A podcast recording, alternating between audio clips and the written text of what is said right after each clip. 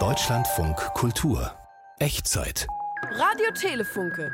Der Fortschritt galoppiert, Radio Telefunke repariert. Dealkoholisierer. Wie heiße ich? Frau Funke, Wie heißt du? Herr Funke, Und was machst du? ich mache alle Arten von Reparaturen. Ich erfinde Patente zusammen mit meiner Frau, Frau Funke. Das bin ich. Das bist du. Herr Funke, ich muss jetzt nach vorne, da hat's gerade geklingelt. Wieso nennen wir uns Herrn, Frau Funke? Na und? Wir sind doch verheiratet. Aber wir sind schon lange genug verheiratet, dass eine gewisse Distanz entstanden ist. Dann geh doch schon mal nach vorne. Es hat doch geklingelt.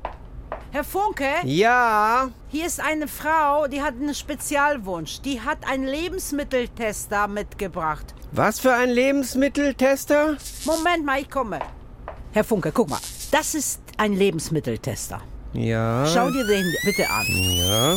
Sie will diesen Tester umbauen lassen, weil ihr Mann Alkoholiker ist. Oh. Der mischt sich Alkohol überall in alle Getränke ein inzwischen. Dann denkt sie, er trinkt Kaffee, aber da ist drin Alkohol. Sie will von außen die Getränke dealkoholisieren können. Aha, und wie funktioniert der Lebensmitteltester bis dato? Der hat einen Detektor, Ja, das sieht man vorne.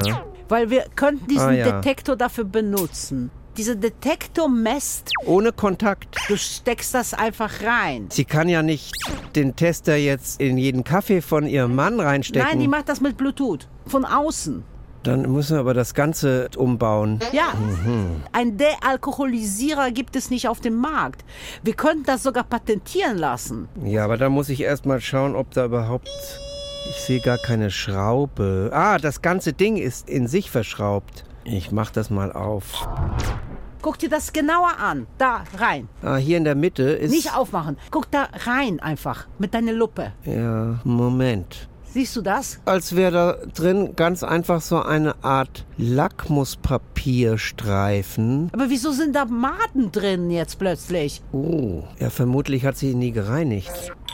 Oh. Die ja, bewegen sich jetzt. Dann ist noch Elektrizität in ihnen vorhanden, das heißt, sie leben. Können wir die Maden als Energiespeicher benutzen? Als Energiespeicher zwar nicht ganz, aber als Alkoholspeicher. Von außen Alkohol wird entzogen. Richtig, wird sehr, sehr stark komprimiert Ja, zu einem Alkoholextrakt und dann wird es umgewandelt ja. in reine Energie. reine Energie. Es muss nach Alkohol schmecken, obwohl da kein Alkohol drin ist. Das heißt, wir müssen eine Art Projektilabschussrampe in das Gerät einbauen und mit der Energie, die wir durch den umgewandelten Alkohol gewonnen haben, Ja. können wir ein Projektil mit einem Ersatzgeschmacksstoff in das Getränk schießen lassen.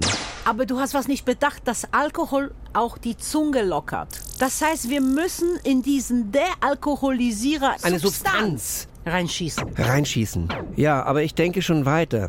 Nämlich die Alkohollobby. Und es gibt äh, in diesem Land circa 20 Millionen Alkoholiker. Ja, Sehr viele sind ja Alkoholikerpärchen. ja. Du könntest mal zum nächstgelegenen Militärstützpunkt gehen und dann saugst du mit deinem Stick. Daten. Aber Frau Funke, das dürfen wir der Kundschaft natürlich nicht verraten, dass wir dort Substanzen einbauen, weil die denken nämlich sofort, wie ich gerade auch, an Drogen Ja. Und Maden. und Maden. Ich freue mich schon auf die Realisation. Ja.